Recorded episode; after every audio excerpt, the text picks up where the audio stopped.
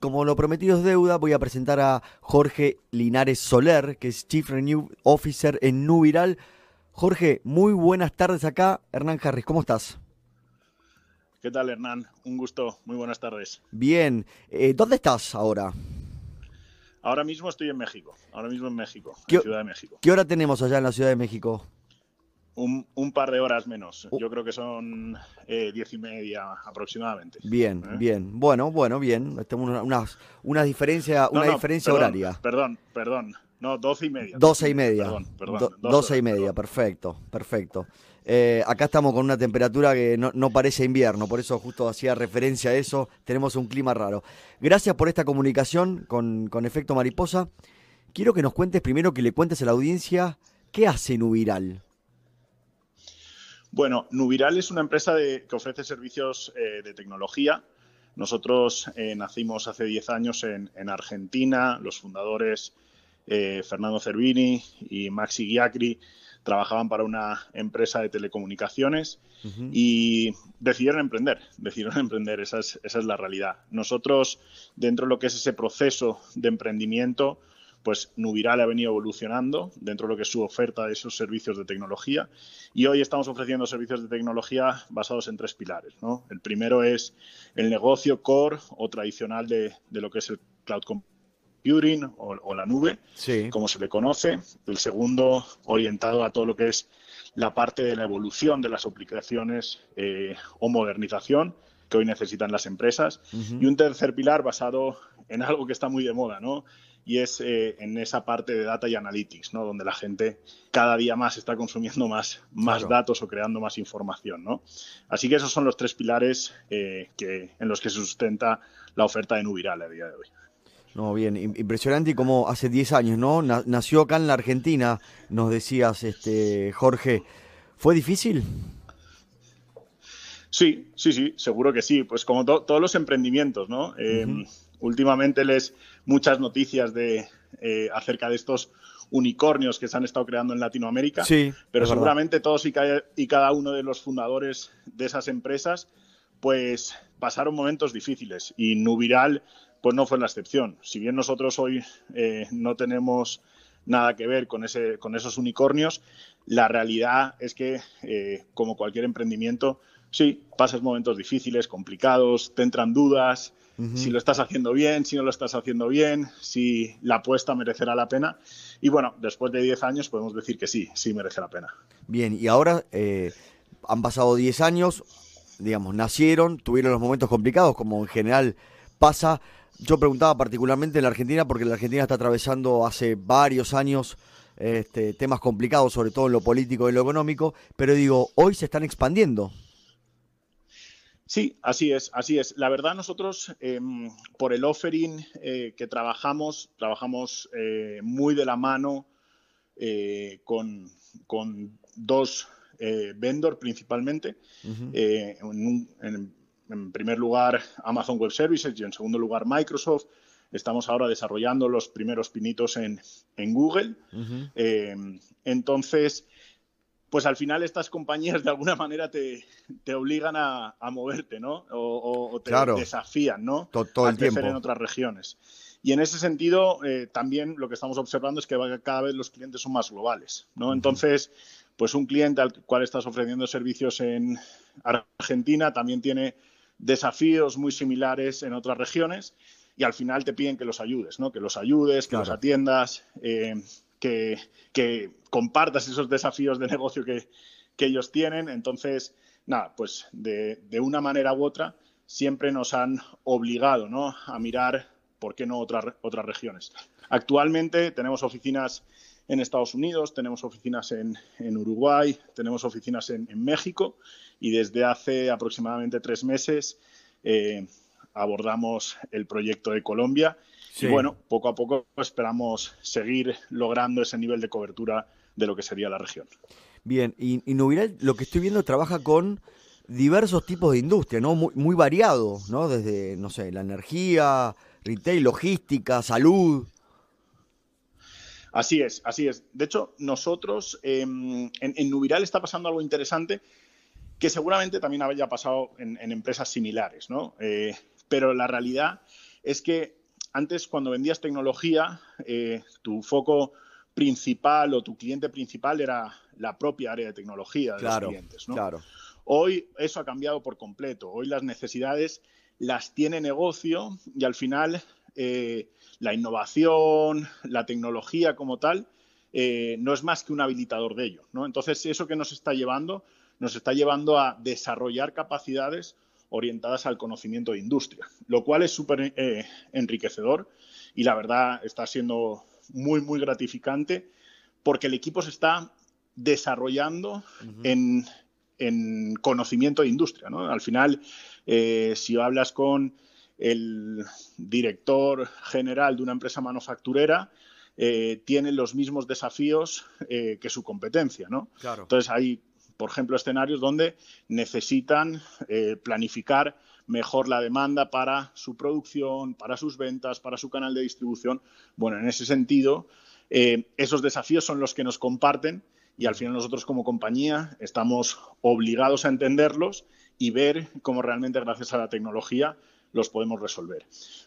Hoy tenemos presencia, en, la verdad, en, muchas industrias. ¿no? Eh, tenemos presencia como decías, en oil and gas, eh, energía, eh, tenemos presencia en, manufactura, en, retail, tenemos presencia en telco y media y, y, hemos desarrollado muchas, muchas eh, soluciones tecnológicas para abordar desafíos de salud especialmente también derivado de la época que, acabamos de, vivir, ¿no? Entonces, correcto, correcto, correcto. Porque también fue, digo Jorge, la, la pandemia era algo no esperado, nos sorprendió a todos, a todos, este, digo, población, eh, negocios, industria. Tuvimos que aprender una nueva forma de tal vez relacionarnos, tal vez de, modificar nuestro negocio. Todo esto, la, tecnología, por supuesto, como un factor fundamental, ¿no? A la hora de, digamos, estábamos encerrados por una pandemia que era algo que nadie podía esperar y tuvimos que aprender sobre la marcha y una velocidad inusitada, tal vez. Sí, sí, sí. De hecho, de hecho fue un desafío y yo, yo lo tengo que compartir. Para, para, mí, en lo particular, fue muy duro porque yo justo acababa de eh, incorporarme para desarrollar eh, el territorio de México.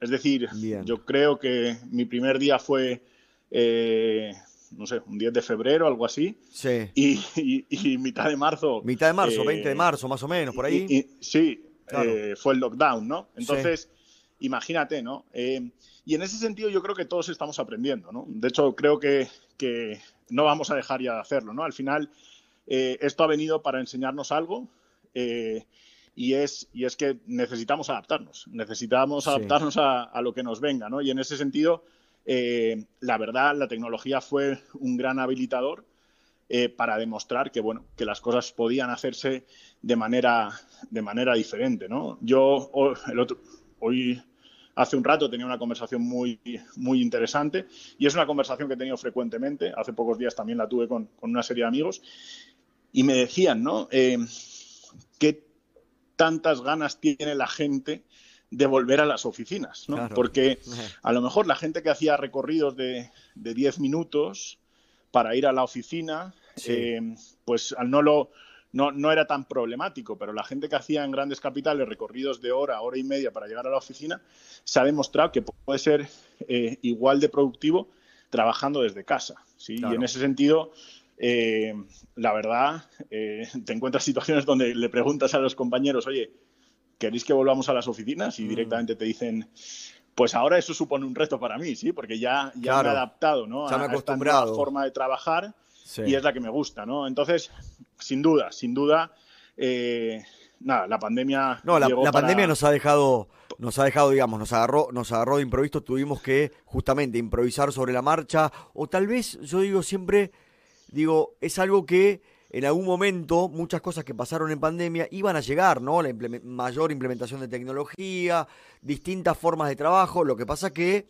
nos agarró y, tuvimos que hacerlo rápido sobre la marcha, indefectiblemente. Ahora, es correcto, me parece bien tu apreciación.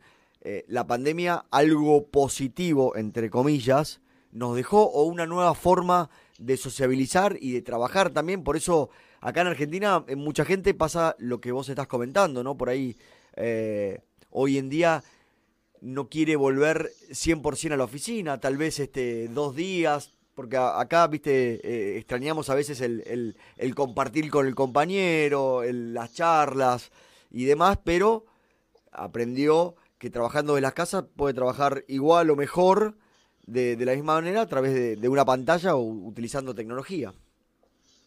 Sin duda, sin duda. Y a ver, y esto es, eh, va a ser cada vez un tema más personal, ¿no? Y de gustos. Al final habrá gente que necesitará compartir mucho más y gente que en ese sentido eh, preferirá eh, dedicar tiempo tal vez a, otras, a otras cosas, otras prioridades y en ese sentido pues lograr lo que es ese, ese balance de vida profesional y, y personal, ¿no?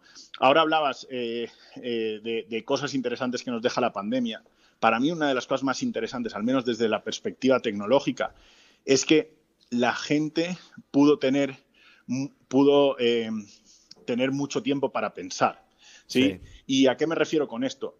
nosotros vimos algo súper interesante y es cuando hablas de, de, proyectos y procesos eh, de transformación digital para las compañías, eh, antes la operativa del día a día no los dejaba. ¿sí? Cuando llega esta situación de lockdown, la cantidad de empresas que empezaron a preguntar mm. sobre qué podían hacer diferente, o ya sea por necesidad o sea por estrategia, eh, para atender mejor a sus usuarios, ¿sí? Eh, fue, fue exponencial. O sea, el nivel de demanda que hubo en ese sentido fue exponencial. Y proyectos que a lo mejor se podrían haber desarrollado en los próximos tres o cuatro años tomaron una prioridad inmediata. ¿no? Y en ese sentido, vuelvo a repetir, la pandemia, la verdad, dejó insights eh, muy, muy interesantes. Bien. Jorge, ¿cuántos, ¿cuántos clientes tienen alrededor del mundo la empresa? Mira, nosotros, nosotros no somos una empresa de. Bueno, no sé si, si, está bien mi apreciación, ¿no? Cada uno tendrá su opinión, pero creo que no somos una empresa de muchos clientes. Bien. Somos una empresa de aproximadamente unos, unos 100 clientes a nivel, a nivel regional. Sí. Pero la realidad es que creo que tenemos una muy buena presencia dentro, dentro de esos clientes. Obviamente, dentro de lo que son las competencias nuestras, ¿no? Esos clientes, obviamente, tendrán otros proveedores tecnológicos eh, para otras cosas, ¿no? Pero dentro de lo que son las competencias que nosotros tenemos, la verdad es que trabajamos con muchas áreas, por ejemplo, dentro de, nuestros clientes.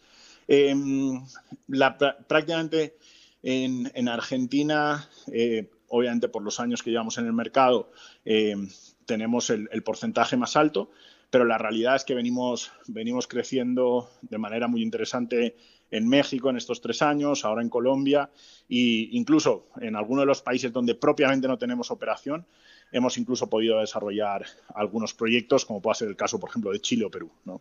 Bien. Y Jorge, te pregunto por último y agradeciendo esta comunicación que tuviste con nosotros, ¿cuáles son los próximos desafíos de Nubiral?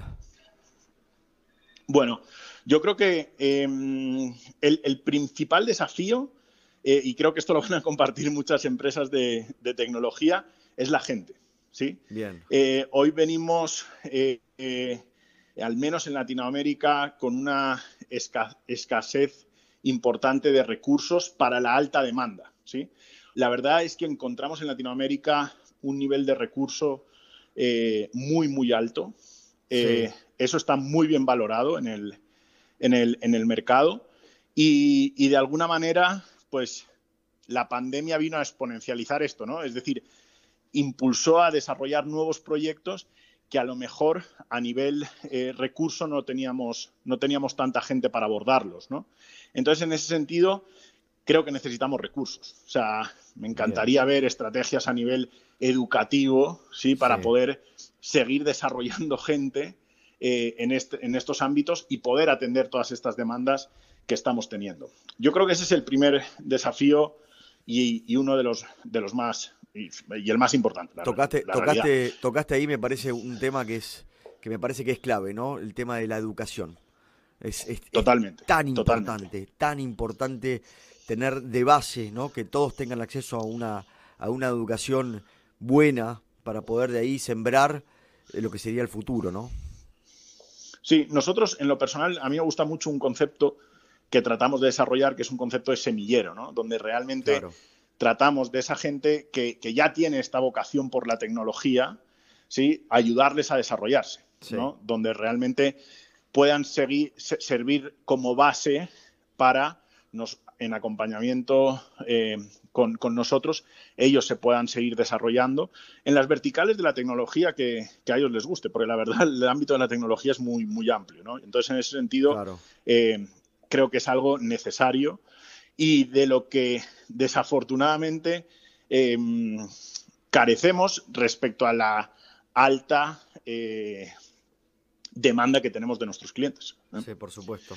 Luego, Otro, otro desafío importante es que nos estamos, yo creo que industrializando, mm. ¿sí? Y, voy a explicar un poco qué significa esto de, industrializarse, ¿no? Pero eh, ya, ya lo toqué un poquito antes, ¿no? Donde realmente eh, el desafío, nosotros como compañía de tecnología sabemos de tecnología. Necesitamos saber más de negocio, ¿sí? Porque hoy nuestros interlocutores cada vez más es la gente de negocio, ¿no? Entonces, en ese sentido, necesitamos eh, hacer esos approach más consultivos para realmente ofrecer eh, soluciones de valor. Si tú te vas hoy a Estados Unidos, concretamente a, Palo Alto, y ves la cantidad de startups que están naciendo con base tecnológica, pero resolviendo desafíos de negocio. Impresionante. Es, impresionante, es súper interesante. Y creo que ese mismo pozo cultural que, eh, hay en, Palo Alto hoy se está aterrizando en Latinoamérica, ¿no? Empresas chilenas que eh, desarrollaron soluciones para logística. Empresas argentinas que desarrollaron soluciones para banca, ¿sí? O incluso se convirtieron en las propias fintech. ¿no? En, ese sentido, están, están, pasando cosas muy interesantes y el desafío más grande al final es ese, ¿no? es que nosotros desde el ámbito tecnológico sepamos cómo resolver esos, esos, em, esos desafíos. y luego el tercer reto grande es eh, pues que al final... Eh, eh, cuando yo, yo, yo siempre utilizo la misma expresión, ¿no? Pero cuando bailas con estos grandes players tecnológicos como Microsoft, Amazon, eh, Google, etcétera, eh, y seguramente en otros ámbitos de la tecnología también, eh, pues aprietan, aprietan. Claro. Y en ese sentido, nosotros como compañía tenemos que, así es, tenemos que prepararnos para esa, ese nivel de demanda que puedan tener. ¿no? Entonces, nada, para nosotros esos creo que serían los tres retos más importantes, pero sin duda el número uno es el cómo conseguimos eh, el nivel de gente, eh, que no por conocimiento, eh, sino el nivel de gente para atender esa demanda de, nuestros clientes. Utilizaste una palabra futbolera, ¿no? El semillero, ¿no? Por lo menos este, acá cuando hablamos del semillero hablamos de, las inferiores, de los chicos que vienen empujando para, llegar al, al, primer equipo. Bueno, más o menos sería el mismo concepto. Jorge, te quiero agradecer mucho esta comunicación con Efecto Mariposa, ha sido muy amable. Nos encantó charlar con vos y que nos cuentes este, y nos expliques de la manera que lo hiciste qué hace Nubiral. Así que muchísimas gracias. Al contrario, a vosotros, un placer y un saludo fuerte a toda la audiencia. Muchísimas gracias. ¿eh? Chao, chao. Chao. Fue Jorge Linares Solar, Chief Renew de Officer en Nubiral. Nos contaba, ¿no? De qué hace Nubiral, cómo nació Nubiral acá en la Argentina, más de 10 años y cómo se expandió, ¿no? Ahora está desembarcando en Colombia y bueno, sigue por Latinoamérica, así que este, es bueno, me parece, charlar y que nos cuenten estas experiencias de algo que está siendo exitoso, ¿no? Y que querer se puede. 42 minutos de las 2 de la tarde, hacemos una pausa. Los invito a escuchar un poco de música y volvemos con más efecto mariposa. Espacio publicitario. No dejemos de cuidarnos.